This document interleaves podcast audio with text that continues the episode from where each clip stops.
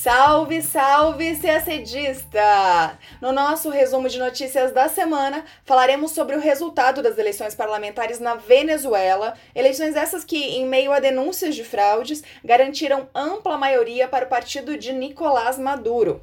A semana também marcou o início da vacinação contra a Covid-19 no Reino Unido, a primeira nação ocidental a vacinar em massa sua população. E a gente explica como fica o Brasil nessa história. Falaremos também sobre o fim do impasse do orçamento e do pacote de recuperação econômica da União Europeia, depois que Hungria e Polônia retiraram seus vetos. O Marrocos é o quarto país árabe a restabelecer relações diplomáticas com Israel em 2020. Você vai saber o que isso tem a ver com as disputas no Saara Ocidental. E OTAN e Rússia se reunirão pela primeira vez em 10 anos em um exercício militar no Paquistão. Tudo isso em detalhes a gente conta agora no nosso podcast.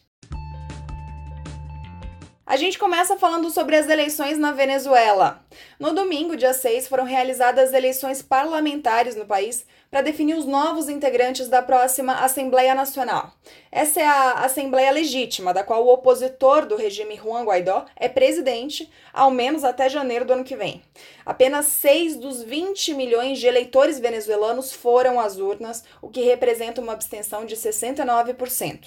O partido de Nicolás Maduro, o Partido Socialista Unido da Venezuela, obteve 253 dos 277 assentos disputados, mais de 91%, o que dá a ele maioria absoluta na Assembleia Nacional. O resultado não foi nenhuma surpresa. As eleições eram contestadas desde o início e foram boicotadas pela maioria da oposição, que alertava que haveria fraude a favor de Maduro.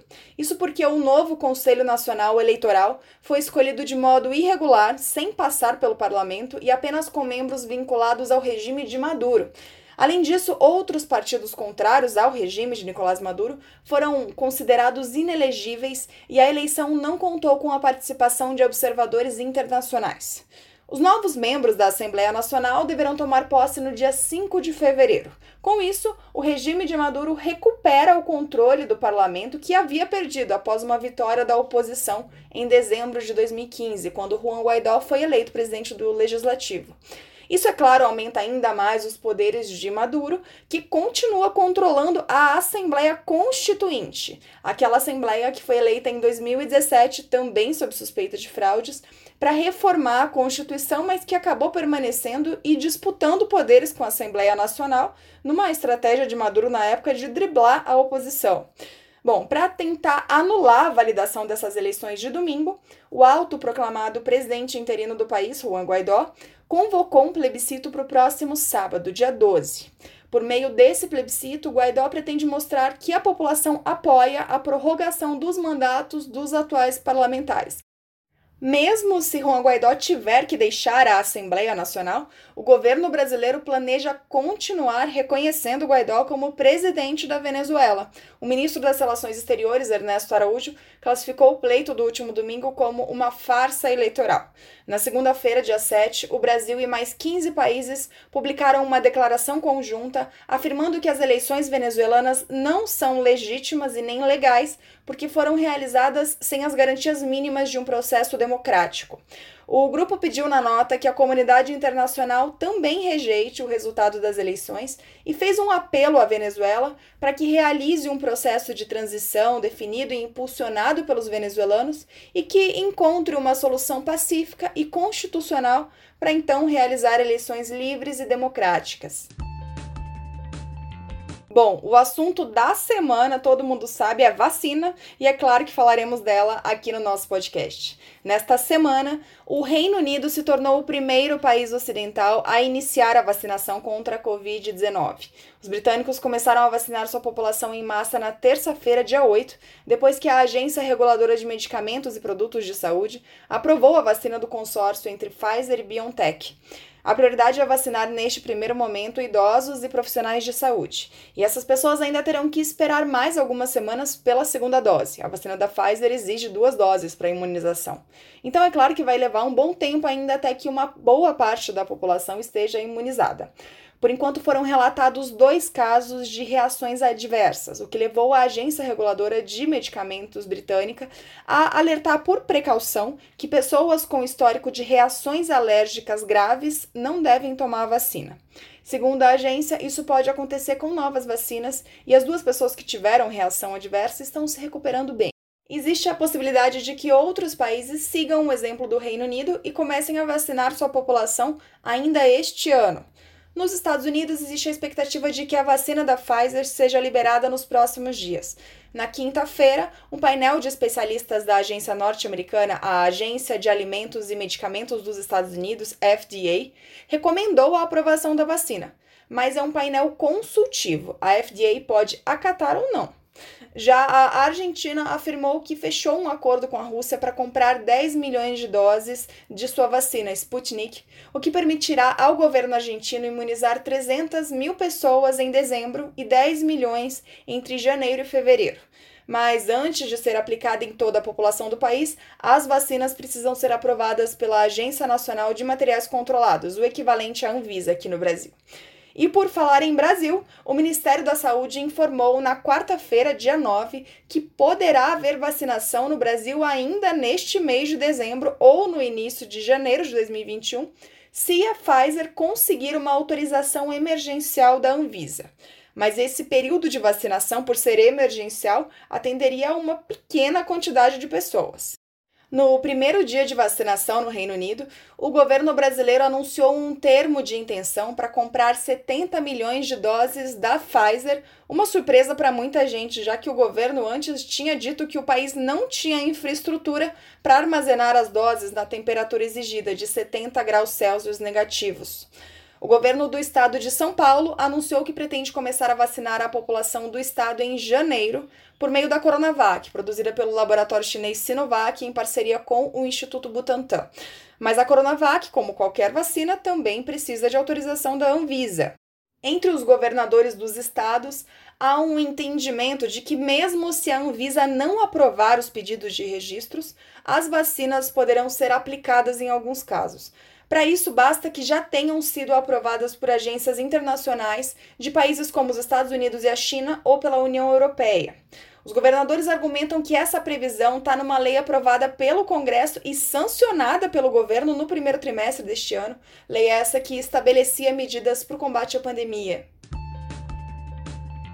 Vamos falar agora de União Europeia.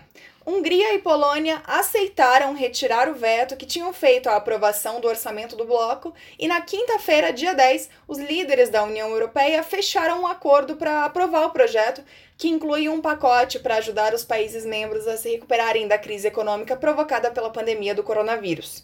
O novo orçamento, válido entre 2021 e 2027, é de 1,1 trilhão de euros. Já o pacote de recuperação vai disponibilizar mais 750 bilhões de euros. O orçamento do bloco deveria ter sido aprovado em novembro, mas foi vetado pela Hungria e pela Polônia, o suficiente para bloquear a aprovação, porque o projeto precisava do voto favorável de todos os 27 países membros. O motivo do veto é um mecanismo contido no texto que determina que só os países que respeitam o Estado de Direito é que receberão os recursos do pacote de ajuda econômica. Tanto o governo húngaro, liderado pelo nacionalista Viktor Orbán, quanto o polonês, comandado pelo partido de ultradireita Lei e Justiça, estão sob investigação da União Europeia por comprometerem a independência de tribunais, meios de comunicação e organizações não governamentais. E isso, claro, prejudicaria o acesso desses países ao pacote. Mas o que fez Hungria e Polônia mudarem de ideia? Não, o mecanismo não foi retirado, mas foi, digamos assim, flexibilizado. Como condição para a retirada do veto, os líderes europeus emitiram um comunicado detalhando como vai funcionar essa cláusula democrática. Eles afirmaram que o mecanismo será aplicado de maneira objetiva apenas para proteger as verbas da União Europeia e não será usado para punir um determinado país. E o mais importante, o comunicado também afirma que qualquer país do bloco poderá recorrer à Justiça Europeia para questionar a validade da nova cláusula e, enquanto o assunto não for julgado, não haverá sanções a nenhum país. Na prática, a aplicação da nova regra deve demorar pelo menos dois anos para entrar em vigor até os tribunais resolverem a questão, isso se alguém entrar na justiça. E o premier da Polônia, Mateusz Morawiecki, já afirmou que entrará na justiça questionando o mecanismo. E o Marrocos será o quarto país do mundo árabe a restabelecer relações diplomáticas com Israel este ano. O anúncio foi feito pelo presidente norte-americano Donald Trump, que mediou não só este, mas também a normalização das relações de Israel com outros três países do mundo árabe: Emirados Árabes Unidos, Bahrein e Sudão. O governo marroquino confirmou que retomará as relações diplomáticas com Israel o mais rápido possível. Já o grupo palestino Hamas, que controla a faixa de Gaza, chamou o ato de pecado político que encoraja as autoridades israelenses a negar os direitos do povo palestino. Por causa da questão palestina, a maioria dos países árabes não tem relações formais com Israel, mas isso vem mudando com um forte engajamento dos Estados Unidos na região, que vem conseguindo angariar aliados para Israel em troca de uma ou outra concessão do governo israelense ou do próprio governo norte-americano. E não seria diferente com o Marrocos. Atendendo a uma exigência do governo marroquino, o presidente Donald Trump afirmou que, com o acordo, os Estados Unidos reconhecerão a soberania do Marrocos sobre o território do Saara Ocidental. O presidente mencionou que os marroquinos foram os primeiros a reconhecerem os Estados Unidos como independentes no século XVIII. A Frente Polisário, o movimento que luta pela independência da região desde 1975, afirmou que lamentou a decisão dos Estados Unidos e disse que a medida tomada por Trump é estranha, mas não surpreendente o povo saaraui, junto com os próprios palestinos, já são considerados por analistas as vítimas do que seria essa onda de paz no Oriente Médio patrocinada por Donald Trump. Vamos falar agora sobre OTAN, na quinta-feira, dia 10, a Rússia anunciou que irá participar de um exercício naval com a presença de navios da Organização do Tratado do Atlântico Norte, a OTAN. Vai ser a primeira vez em 10 anos que Rússia e OTAN se reúnem em um exercício militar naval. A atividade está prevista para acontecer em fevereiro do ano que vem no Paquistão. Esse exercício naval é uma simulação de antipirataria e é promovida desde 2007 pelo Paquistão. Para a edição do ano que vem, são esperados navios de 10 países e observadores de outros 20 países. A última ocasião em que navios russos e ocidentais participaram de exercícios navais foi em 2011, numa simulação comandada pela OTAN na costa espanhola. Dessa vez, no exercício militar do ano que vem, as tropas russas sairão da base de Sebastopol, na Crimeia, algo muito simbólico, já que a anexação da península da Crimeia, ocorrida em 2014, foi um dos maiores objetos de atrito entre Rússia e o Ocidente nos últimos anos. Neste mês mesmo, o secretário-geral da OTAN, Jens Stoltenberg, acusou o governo russo de violar a soberania e a integridade territorial da Geórgia e da Ucrânia, país ao qual a Crimeia pertencia antes da anexação. Um dia depois, a Rússia mobilizou todos os navios da sua frota do Mar Negro e da frota do Báltico para fazer exercícios militares. São atividades comuns, mas não nessa escala, com duas frotas inteiras envolvidas. O que se espera é que essa iniciativa de fevereiro possa ajudar a diminuir as tensões entre o Ocidente e a Rússia. E a gente termina o nosso podcast por aqui. Uma ótima semana, bons estudos e até sexta-feira que vem!